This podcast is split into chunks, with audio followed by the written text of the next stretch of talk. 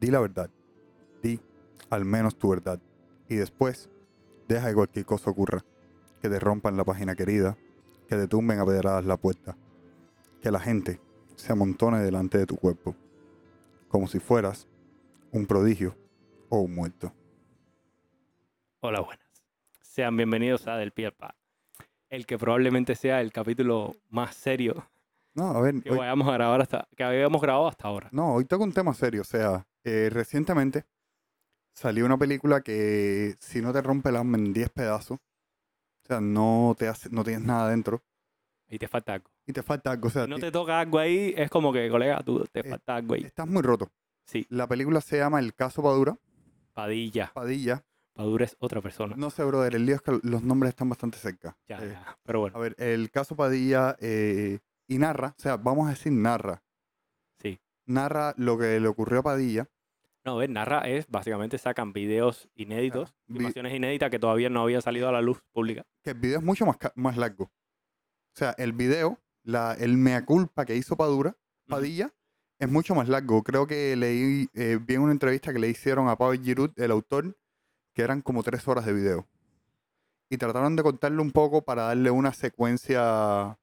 ¿Sabes? A ver, tampoco puedes poner completo porque, te porque o sea, sea, eh, tienes eh, que hacerlo dinámico en el sentido que- de la palabra. sí, no cuenta, yo no, no es una película, de hecho, creo que está categorizada como documental. No, es documental, es documental. Es documental, ¿qué es lo que es?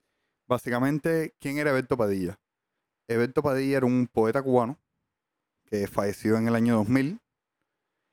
Eh, Padilla, desde antes de la revolución, era un poeta bastante reconocido. Él, cuando el 59 él no estaba en Cuba, vivía en Estados Unidos, se encontraba sentado en Estados Unidos.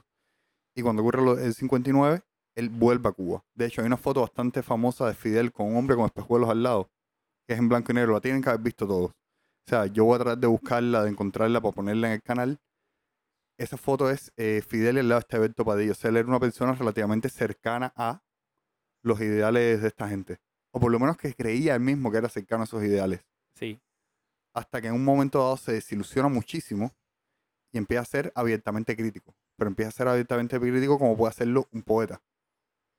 Como lo va a hacer un O intelectual. sea, como lo va a hacer un intelectual, O exacto. sea, un intelectual, dígase en cualquier rama, no va a utilizar palabras eh, que van a caer bien. No, o sea, no se, va, no se va a tirar el solar.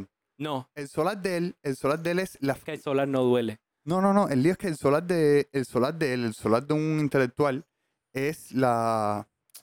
Es la crítica esta punzante, como decía Martí. Ah, bien, látigo con Cascabeles los en la cascabeles en punta. la punta. O sea, eh, es, son palabras de estas que tú las, que tú las lees y de Le primera. da- Le das una primera lectura normal y como que... ya, ya- que le- es una cosa que pasa inclusive con el documental que tú, cuando lo escuchas la primera vez, tú dices, este hombre lo que está es cantando y desgañitándose ahí como una bella, como una bella doncella No, te doy, te digo una, una cosa. fiesta. Empecé, empecé a ver el documental Ujú. y, o sea, yo iba con la idea de, sabía lo que iba a ver. Y cuando yo empiezo a ver el documental, como hasta la mitad, si acaso, o un poco más, no sé, no recuerdo más o menos, yo lo veía y decía, eh, no entiendo lo que estoy viendo. Porque es que Eberto maneja la ironía con un nivel, No, de, eh, un nivel tan alto y tan fino que está duro. no, yo no diría que solo el manejo de la ironía, sino como él eh, plantea algunas cosas. Por ejemplo, hay una escena que a mí me chocó mucho es cuando dice que en algún momento él le preguntó a uno de los oficiales de la seguridad que lo estaba...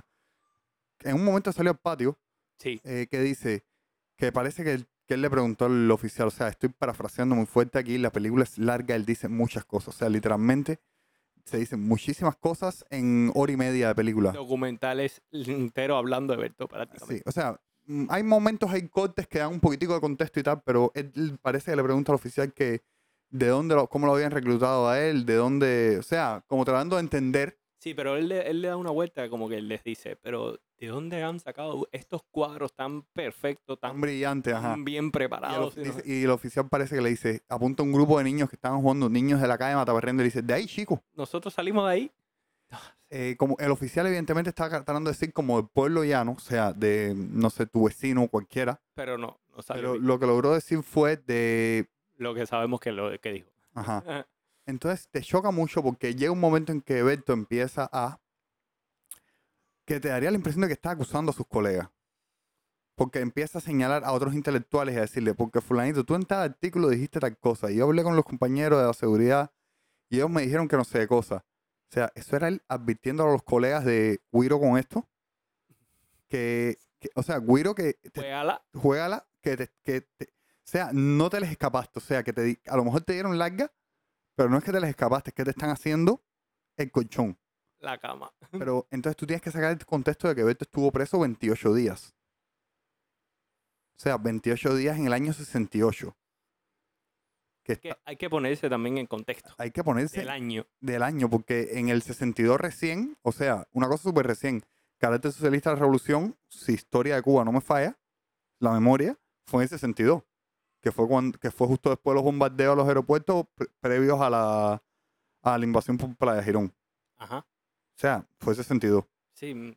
62, ahora mismo no, no, no estoy de- del todo seguro de la fecha, pero anda Pero por ahí. 62, 63, o sea, eh, en esa época estábamos con el socialismo de Khrushchev, de Nikita Khrushchev. Había pasado ya la, eh, la crisis de los misiles. Cuba está en, en uno de sus momentos más aislacionistas. O sea, en el periodo de esos de los 60, los 70 y los 80, no fue como en los 90 que habían turistas en Cuba. En esa época Cuba era un país bastante aislacionista con países de fuera del campo socialista. O sea, si tú, básicamente, si tu país no era un país del campo socialista, no tenía forma de visitar Cuba. O era muy difícil, excepto para algunos países específicos tipo Canadá y tal, pero era extremadamente difícil poder visitar Cuba por un extranjero. O sea, éramos parte del bloque soviético. Eh, o sea, tienes que- hay que tener todos esos contextos. que No pasa nada. Ah, y de que tan pronto apresan a, a Padilla, muchos intelectuales cubanos que, estaban exil- que se habían exiliado de Cuba escriben una carta eh, como que reclamando su libertad. Sí, en, de hecho en el documental lo dice, en la primera quien lo firma hasta, o sea, lo firman intelectuales eh, top. Gabriel García Márquez inclusive firma una primera carta. Ajá. La segunda que hacen ya sí no la La, firma. fe- la segunda no la firma, pero la que firma. él dice que él creía fervientemente que el camino que tenía, que, que debía seguir Latinoamérica, era el camino del socialismo y tal. Ujú. Sí, a ver, Márquez tenía una cosa. Márquez era consecuente con sus cosas. O sea, él fue consecuente hasta el final. O sea, que es una realidad. Sí. Cada quien tiene su... Y la historia de- Padilla es, entre otras cosas, eso. De hecho, la vida, De Padilla la vida trata de ser consecuente. O sea, la gente puede que mal- malinterprete lo que yo voy a decir ahora mismo. Pero en la vida tú tienes que ser consecuente. Si así sea con lo bueno o con lo malo. O sea, no sé, no sé si me explico. No sé si me llegas a entender. Sí, sí, sí, sí. O sea, lo primero, lo principal que tiene que tener una persona es ser consecuente.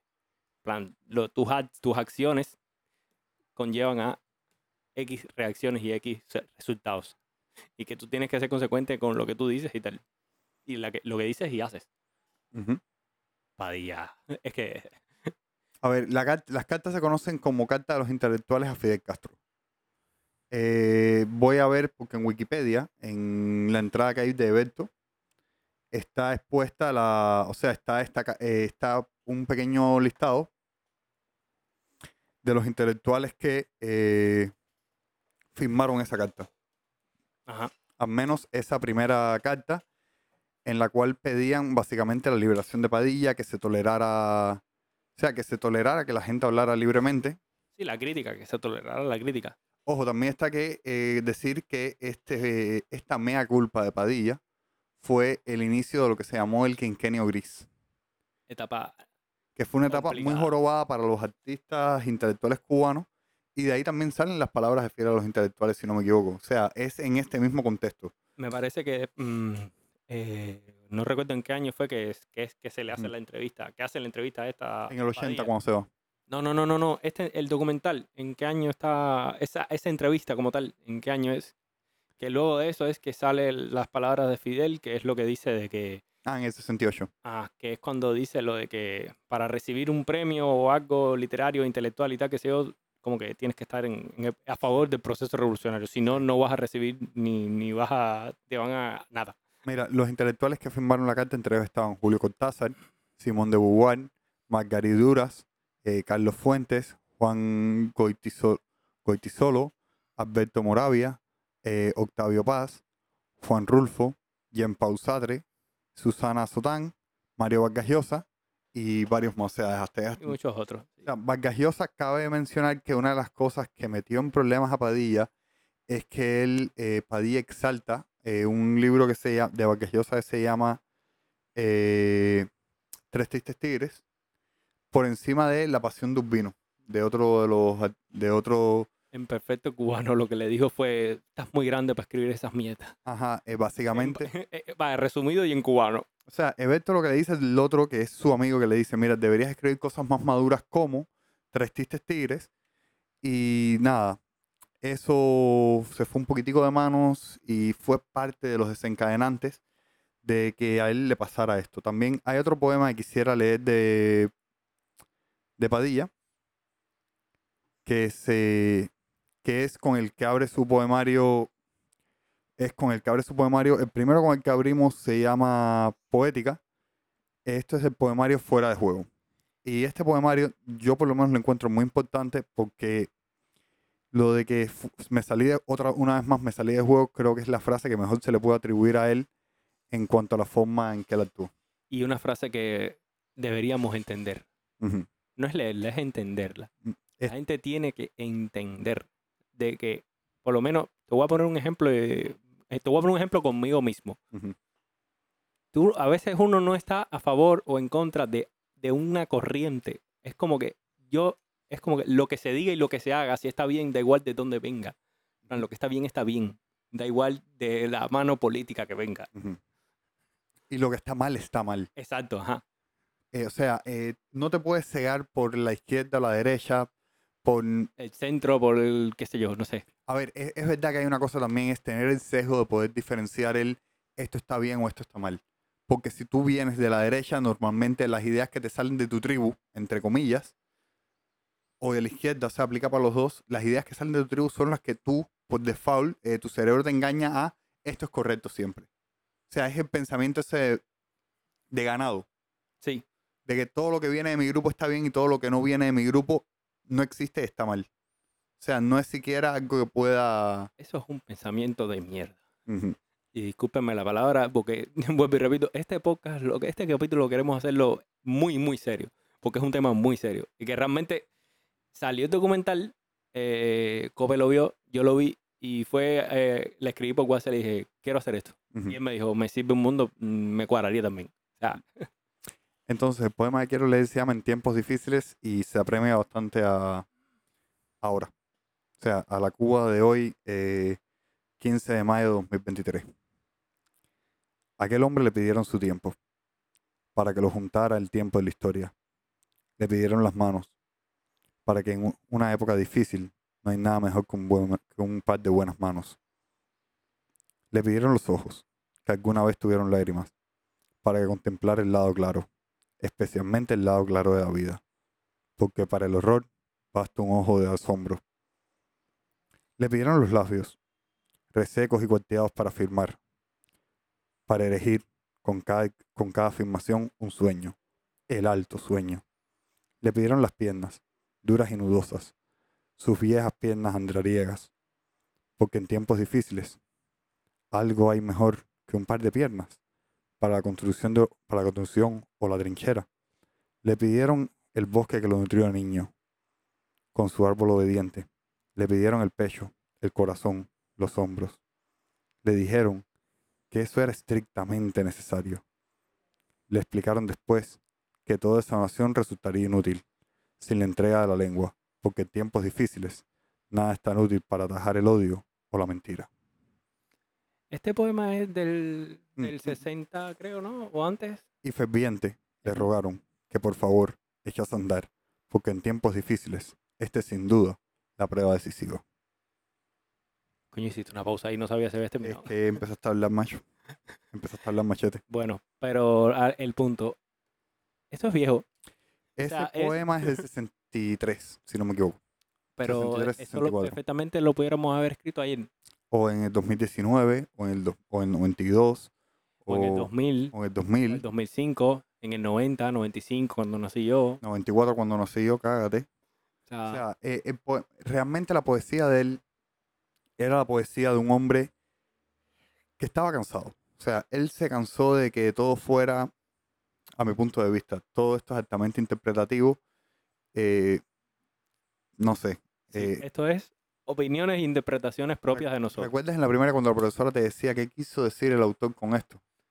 El autor quiso decir que todo es una mierda. O sea, literalmente Padilla, el tipo dio su opinión y la dio de la forma en que él sabía hacer. Su trabajo era ese, brother. Un, un constructor a lo mejor hubiera puesto cuatro ladrillos de una forma rara. O sea, pero él era un, él era un poeta, ¿entiendes? Él, Las personas opinan y hacen según lo que, lo que saben hacer. O sea, según desde el ángulo que los que sepan hacer las cosas, obviamente.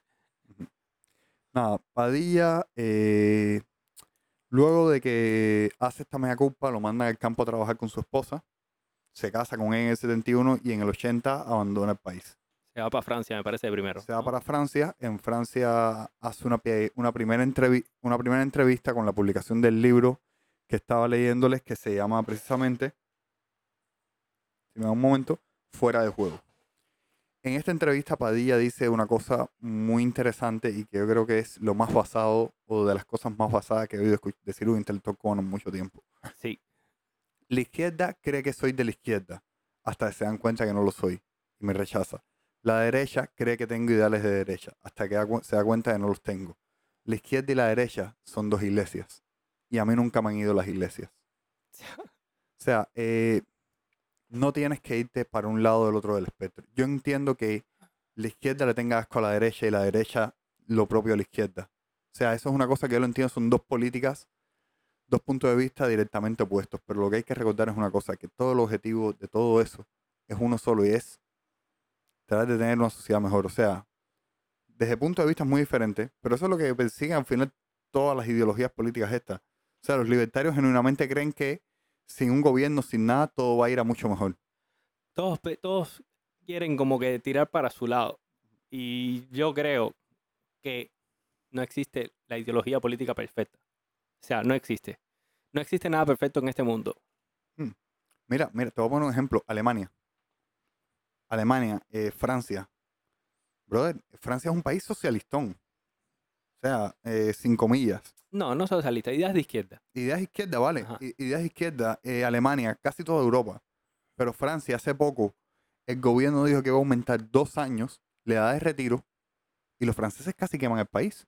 O sea, París, había memes, esto no es jodera, memes, un tipo fue a Francia y el tipo empezó a hacer, eh, ¿dónde comprar los mejores croissants de París? Una, talla de esa.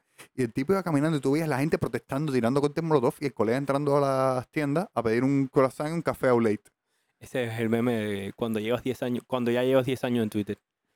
Más o menos. O Sí. sea, a- espérate, no. Hasta que pasa una cosa y un come pinga te dice que, que Pinochet. No. Era un héroe. O sea, O sea, porque es eso mismo precisamente. O sea, eso es un ejemplo claro de eso. Pero Parece normal, y le digo normal con las- díselo, eso díselo a las familias, a, la- a las personas en Chile que tienen familiares muertos, desaparecidos y tal por el gobierno de Pinochet. O en Argentina, que fue un... Diles, espérate. diles, a esa gente diles. La economía de ese tiempo fue perfecto, sí, y, y quién me devuelve a puro o a mi abuelo o a No, mi tío. es que no era así. Es que en tu familia sospechaban que tú eras comunista Se iba la familia completa. y era la familia entera desapareció. O sea, todo el que vivía contigo y tenía vínculos cercanos. No, cuando me refiero a familia, en plan, digo descendientes. Sí, o sea, sí, sí. leano después. después sí, sí, eh, los mandaban a campos de trabajo en el mejor de los casos. O sea, en el mejor de los casos, cuando Pinochet dica, eh, hubo gente que sacaron de campos de trabajo forzados que llevaban 10 años ahí. Hubo gente que desapareció literalmente, que lo que se sospecha es que hicieron los llamados vuelos fantasmas. Que te montaban en un avión vivo, te ponían un saco en la cabeza, te amarraban, salían a 100 kilómetros más adentro y te tiraban. Y mentira, amarrado No, o sea, Am- aunque no te tiran amarrado, te tiran en medio del mar y. a 100 kilómetros. ¿qué No metes? creo, no creo que. nada de aquí a Miami casi. O sea, es casi nada de aquí a Miami. O sea, no es una cosa que sea. Ah, y además te tiran desde un avión. O sea, no te están tirando desde. Plan, Tírate aquí un quisito. mm, No, no es. eh, vamos en, la, en el yate, bájate aquí y nada para atrás. No, es- o sea, en Argentina hicieron lo mismo. O sea, en la misma época, inclusive. Estamos hablando de una época muy fuerte en Latinoamérica. ¿Qué época era la de Pinochet? época fue? 60, 70, 80. Ajá. O sea, si no me falla la memoria, Pinochet diga final de los 90. O sea, más o menos cuando mismo diga también, eh, ¿cómo se llama el de España? Eh, Franco. Franco. Franco digo en los finales de los 80, si no me falla la... Principio de los 80 creo, algo así. Van a salir los franquistas y los pinochetistas. Brother, En este que- podcast así. está mal. No, no, no, no, no. mismo estuvieron mal las UMAP aquí, como mismo estuvieron mal los gulag en Rusia, como mismo estuvo mal el... el- Los campos de concentración en Alemania, en la o Alemania sea, nazi. Todo eso está mal. A la vez que tú empiezas a privar a gente de su libertad, sea de expresión, sea libertad de movimiento, sea libertad de lo que sea, por ideología política, por lo que sea, porque no piensan como tú, porque No, todo... Por ideología política más bien. O sea, que es lo que es. Sí, sí, en este caso, en este caso fue ideología política. En Alemania era sencillamente por un tema de que eres de No, eh. determinada etnia. Y en los Balcanes, a día de hoy, todavía matan a gente por pertenecer a determinada etnia que no, que no se alinea con la de ellos. Todavía, todavía estamos a tiempo de que en Twitter salga alguien diciendo de que Hitler fue un héroe. No lo dudo. O sea, lo más jodido es que no lo dudo. Es que, es que, mira, lo malo, lo malo de la vida es cuando tú descontextualizas algo o analizas algo fuera del contexto histórico. Plan, no, colega, no. O sea, ¿Qué eh, a- tener una buena economía no es eh, justificación para hacer lo que te da la gana con los derechos individuales de las personas. No, no, espérate. no Eh, tener una buena economía. Eh, No sé. tener, eh, construir infraestructura, porque he visto gente, o sea, estos debates lo he visto, pero lo he visto obviamente de gente de extrema derecha. O sea, estamos hablando, estamos hablando ya de gente que entran a Los magas. no, los magas, los cubanón, o sea, toda esa gente súper turbia que te dicen, no, por Alemania se reconstruyó gracias a... Brother, se reconstruyó con mano de obra esclava, literalmente. O sea, literalmente estás diciendo que reconstruiste un país eh, basado en el homicidio. Bueno, esclava. No, esclava, sí, Así que ni le daban comida. no, era esclava, era mano de obra Sí, esclava. digo, O sea, es a la que- gente los mandaban a los campos y te podían mandar a construir un cacho de autobahn. O Mira, sea, a esas personas yo les cojo, yo les recomiendo que vayan y se vean las mil dos películas que existen sobre el holocausto y que, y que y de luego ver esas imágenes, esas escenas y esas cosas que pasaban, que analicen y que vuelvan a ver si van a opinar lo mismo. No, eh, a ver, otra cosa más que hay que... Bueno, volviendo a Padilla. Sí, Vamos a ver a Padilla. Una cosa que le pasó a Padilla es que no bastó que él se fuera de Cuba. O sea, para todo ese rechazo y tal. Él va a Francia primero y luego se va a Miami. O sea, el destino de casi todo cubano exiliado desde Estados siempre eh, ha sido Miami. Miami. Ha sido Miami porque es, brother, históricamente, mi abuelo me hacía los cuentos cuando era niño que muchas veces cuando se iban de vacaciones, cogían el carro, montaban en el ferry y al rato estaban en Miami y seguías con tu misma chapa cubana. Es que no solo eso, me- los cuentos de, ¿sabes? Siempre son los cuentos de nuestros abuelos y tal, que yo. Es como que, es que aquí los negocios en Cuba, en plan, no sé, whatever negocio, me hace falta tal cosa. Aquí esto quién me lo vende una persona en Estados Unidos. Mm, lo traes en un avión por la mañana y el avión virado por la tarde. Eh, O en, venir de o Estados Unidos a Cuba, Cuba a Estados Unidos era como decir, yo mismo ahora, espérate, que voy a venir de aquí para tu casa para el podcast. Exacto, o sea, era algo relativamente trivial y los lazos siempre existieron. Y fue ese lugar en el que, en que nos asentamos, se asentaron todos los cubanos que se fueron y fue donde fue a parar Eberto. Pero a ver, un poco de más de contexto histórico, aparte de Badía, pero porque va. Miami es Miami hoy gracias a los cubanos. Sí, sí, a ver, Miami antes de la emigración cubana, eso era ahí un matorral. eso, eso era un pueblo, era pequeñito. Ajá.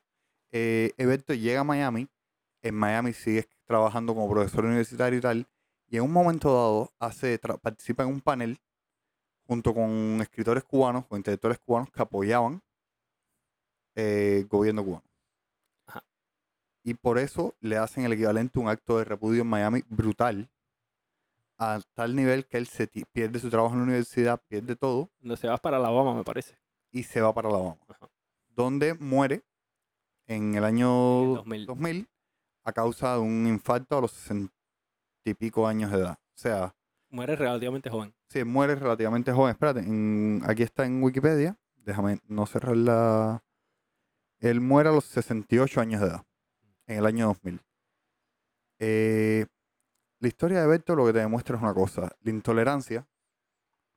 Y aquí a lo mejor dais que el, la intolerancia de cualquier extremo que venga siempre es negativa. O sea, intolerancia por mm, sin otra base que tú piensas distinto que yo. Sí, sí, sí. O sea, la intoler- o sea, tú puedes decirme, mira, esta opinión que estás dando, este dato que estás dando, está mal y te lo demuestro. Y yo te escucho. Pero no es que no, no quiero saber de lo que estás hablando porque simplemente estás hablando a favor de la izquierda o a favor de la derecha o yo qué sé. Como que no. Sí, la- las ideas merecen ser escuchadas, no todas merecen, no todas, no se debe actuar sobre todas. Porque el que me diga, no, deberíamos empezar a nada más que dejar nacer a los niños que vayan a nacer con rubios y ojos azules. Brother, eh, no. O sea, no y explicar el por qué no. O sea, no una cosa sea, no. O sea, porque muchas No, eso ya directamente no, no, hay que explicarlo no, pero mucho. Muchas veces- que... pero muchas veces lo que pasa es este no tajante, el no, no. Sí, es- entiendo. o sea, aun por muy estúpida que sea la idea, yo soy de la opinión de que eso es una estupidez, eso es xenofobia, pero tengo que explicarte por qué es una estupidez y por qué es ¿Por qué xenofobia. Porque tú en tu la- cabeza no entiendes qué cosa es la O sea, xenofobia. tú- si tú estás sugiriendo eso, si tú estás sugiriendo eso, tú evidentemente piensas que eso es algo aceptable. Y a lo mejor no lo entiendes, pero por lo menos el intento de tratar de hacerte de forma cordial, o sea, sin atacar, sin intentar destruir a la persona, tratar de que entienda el por qué eso está mal.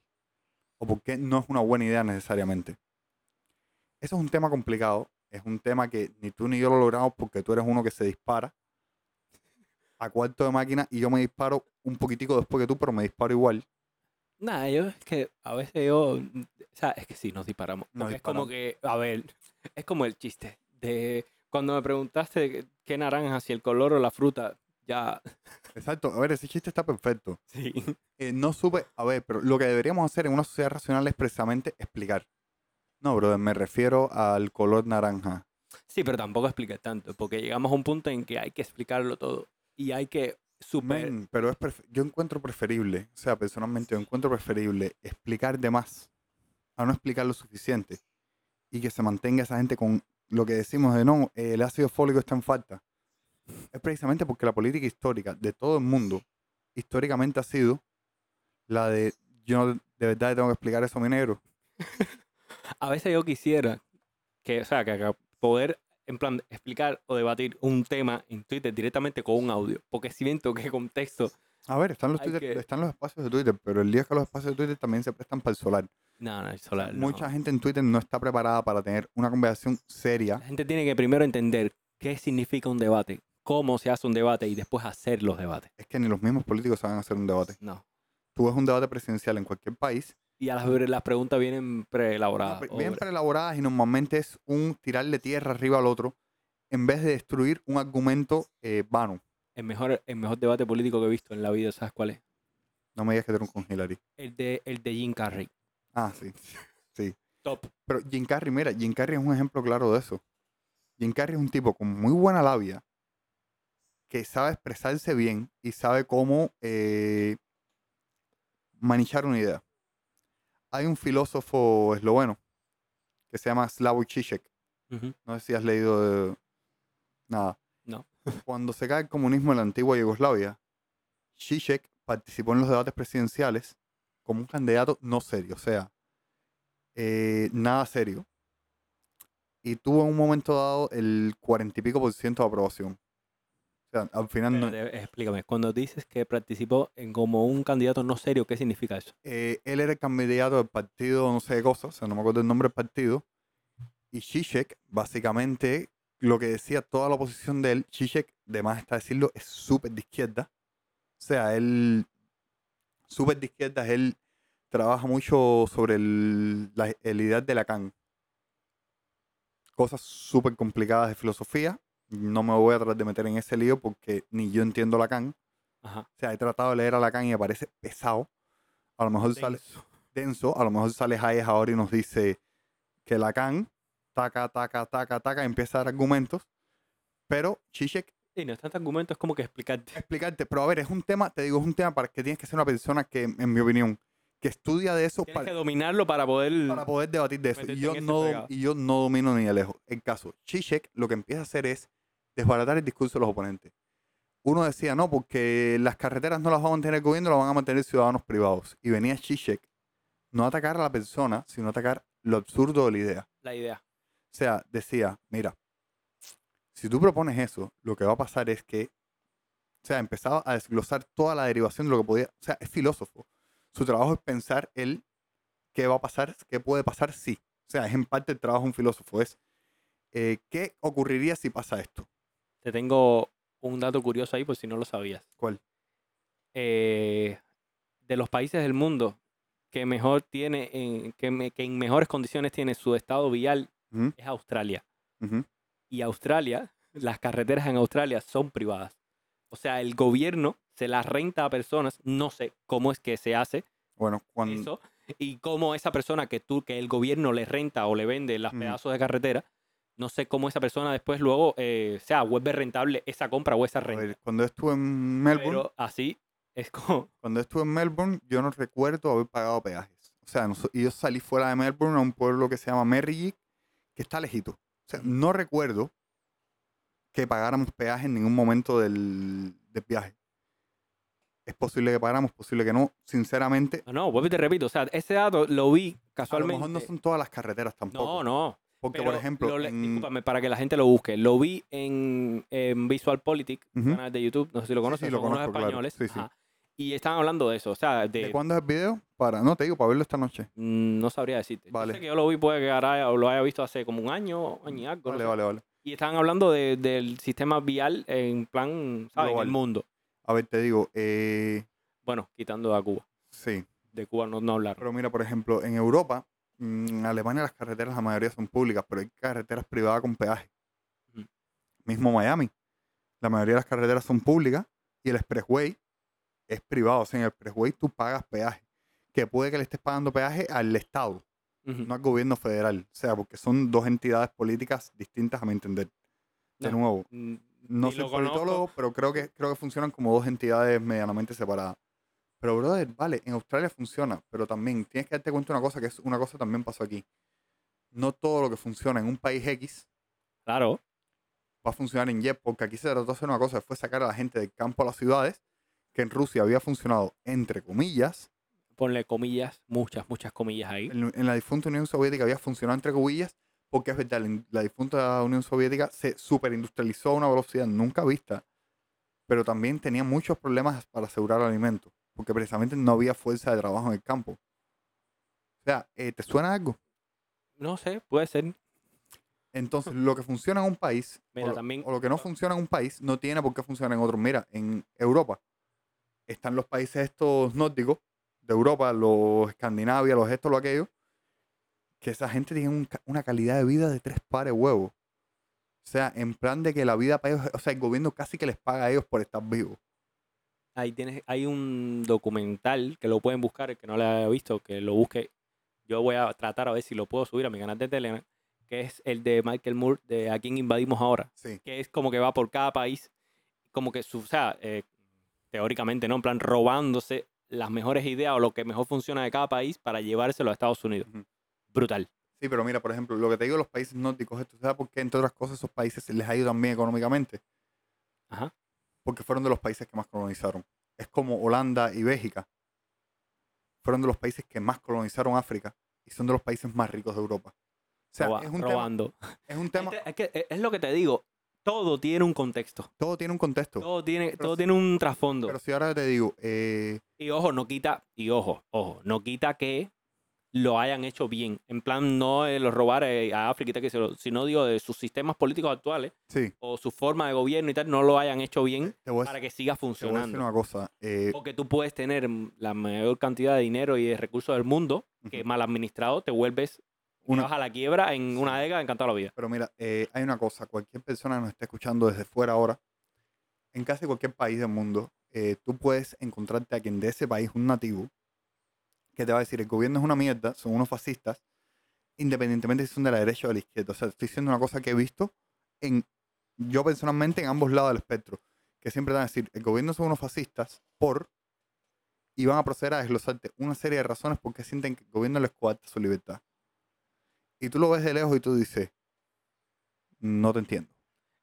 Te falta mucho contexto de ese país y mucho contexto de esa persona. Eso es lo mismo que venga alguien de afuera, llegue a Cuba y te pregunte cosas random y tú te quedes así. Imagínate tú, para explicarte esto, necesitas el contexto de 40 años para atrás Ujú. o necesitas el contexto de 20 cosas para atrás que, que te lo puedo explicar, pero nos meteríamos días. No, no, días no. Es una conversación que no podemos tener de un golpe, porque para tú procesar qué significa esto, Sí, tienes que haber procesado antes qué significa esto. tienes que haber procesado cuatro líneas de pensamiento que concatenan en una para llegar al, al proceso que te quiero explicar. Porque mira, te recuerdo algo. Las colas en las tiendas. ¿A raíz de qué viene eso? Una mala administración. Del COVID. No, no, no. Ah. Las colas para entrar en las tiendas, la, la cantidad limitada de personas en una tienda, viene a raíz del COVID. Y después concatenó en que no había muchos productos. Y O después- en la sí, reventa o en los vale, pero coleros El caso, Sí. las colas siguen igual que siempre. y ya no hay COVID. Y ya no hay COVID. O sea, bueno, sí, ya la OMS ya la quitó como pandemia. O sea, ya no hay. O sea, ya no hay COVID.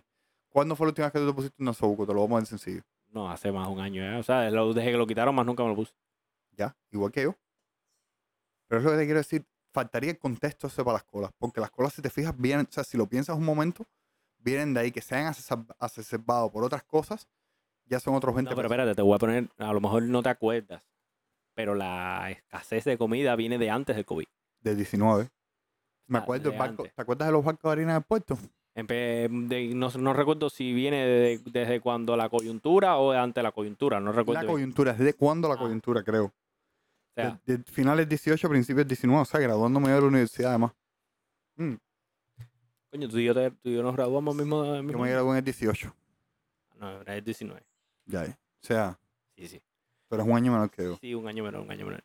Entonces, nada, eh, lo que quiero decir es que hay que aprender a ser más tolerante, hay que aprender a escuchar a, otras personas y hay que aprender a hablar, no a gritarse. Me parece a mí. Es que a veces también hay personas que lo ponen complicado. Hay personas, brother, mira, Pero no, te entiendo. O sea, estoy completamente. Tú, sa- tú me conoces. O sea, ya tú me conoces, no ya fuera de redes sociales, fuera de podcast. Tú me conoces a un plano personal superior. ujú. De hecho, eres mi padrino de la boda. Entonces, no, tú de- sabes perfect- todavía, todavía no te hemos jurado en el fútbol tica, pero eso viene pronto. no, no, Leo, no. Leo es el que te va a jurar.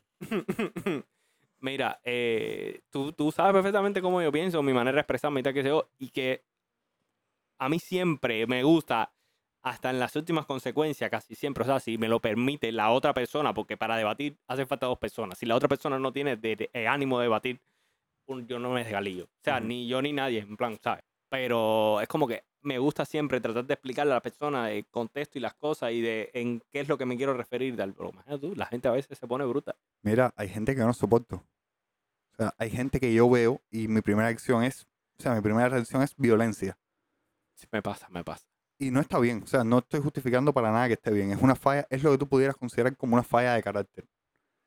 Y es normal, o sea, no somos, no somos criaturas perfectas, pero lo que nos diferencia son un poquitico los animales. El razonamiento. Es el razonamiento y esa capacidad de autocontrol. Porque hay una cosa, la ley dice que tú no deberías matar a alguien. Tú no matas a alguien normalmente porque la ley diga que está mal. Lo no lo matas matas por una ocasión de, de sentido común. de, que- de sentido como que tú das cuenta, bro, cómo yo le voy a quitar la vida a otra persona. O sea, esa capacidad de, decir, de decirte tú mismo, stop, porque recuerda, las leyes existen por un consenso social normalmente. Pero ante que el consenso social está la, la cordura. Está la cordura, está el ser capaz de decir, date un stop, date una pausa, que eso está mal. Entonces, nada, caballero, mm, Este ha sido un episodio chill. chill O sea, hoy a lo, mejor, relajado. a lo mejor la gente nos manda para el carajo porque nos hemos metido una metatranca decente. Pero yo le voy a decir, yo los voy a remontar a dos episodios o tres. Cuando dije lo que dije. ¿Qué dijiste? No, no me acuerdo. Ah, ya. No, mentira, sí, lo de que este episodio lo necesitamos. Ah, sí, no, a ver, a mí, me, a mí me gusta. O sea, a mí me gustó Lo cómo quedó. hacer. Y de hecho, cerramos con un poema. Elijo uno al azar. Vamos, ¿Lo lees tú? dame acá. Búscame un poema ahí. Voy para allá. Eh, los libros a propósito caballero están en Memelords. Ajá, los libros. Eh, los- Dos libros, la, La mala memoria, que es una autobiografía de Padilla, y, fuera Fuera de de juego. juego, que es un poemario. Vamos a coger uno al azar. Dame acá. Siempre he vivido en Cuba. Coño, Fue al azar. O sea, fue completamente al azar. Tuviste que di scroll y puse el dedo. eso duele, pero bueno. Siempre he vivido en Cuba. Yo vivo en Cuba, siempre. He vivido en Cuba. Esos años de vagar por el mundo que, de que tanto ha- han hablado son mis mentiras, mis falsificaciones. Porque yo siempre he estado en Cuba. Y es cierto que hubo días de la revolución en que la isla pudo estallar entre las olas. Pero en los aeropuertos, en los sitios que estuve, sentí que, me gritaban por mi nombre. Y al responder, ya estaba en esta orilla, sudando, andando, en mangas de camisa, ebrio de viento y de follaje, cuando el sol y el mar trepan a las terrazas y cantan su aleluya. No lo olvides, poeta. En cualquier sitio y época en que hagas o en que sufras la historia, siempre estarás echándote algún poema peligroso. A los héroes Siempre se les está esperando, porque son clandestinos y trastornan el orden de las cosas. Aparecen un día, fatigados y roncos, en los tanques de guerra, cubiertos por el polvo del camino, haciendo ruido con las botas. Los héroes no dialogan, pero plantean con emoción la vida fascinante de mañana. Los héroes no nos dirigen y nos ponen adelante del asombro, del asombro del mundo. Nos otorgan incluso su parte de inmortales. Batallan. Con nuestra soledad y nuestros vituperios, modifican a su modo el terror. Y al final nos imponen la furiosa esperanza. Y eso fue hasta donde vamos a llegar por hoy. Les recomendamos seriamente que se lean La mala memoria, que se lean Fuera de juego. Los dos libros están muy buenos. Los dos libros están muy buenos. Dan mucho contexto. Ujú. Aún así teniendo 50 años de antigüedad. Más, sí, casi 50. Sí, Casi, y es cin- 50 por número ahí. casi 50. Bueno, Nada, gente, esto ha sido un episodio corto pero necesario y que nos apetecía. Realmente es la palabra, nos apetecía mucho a Cope y a mí hacerlo. Cuídense mucho, se les quiere, tomen agüita y vayan por la sombra. nos vemos. Bye.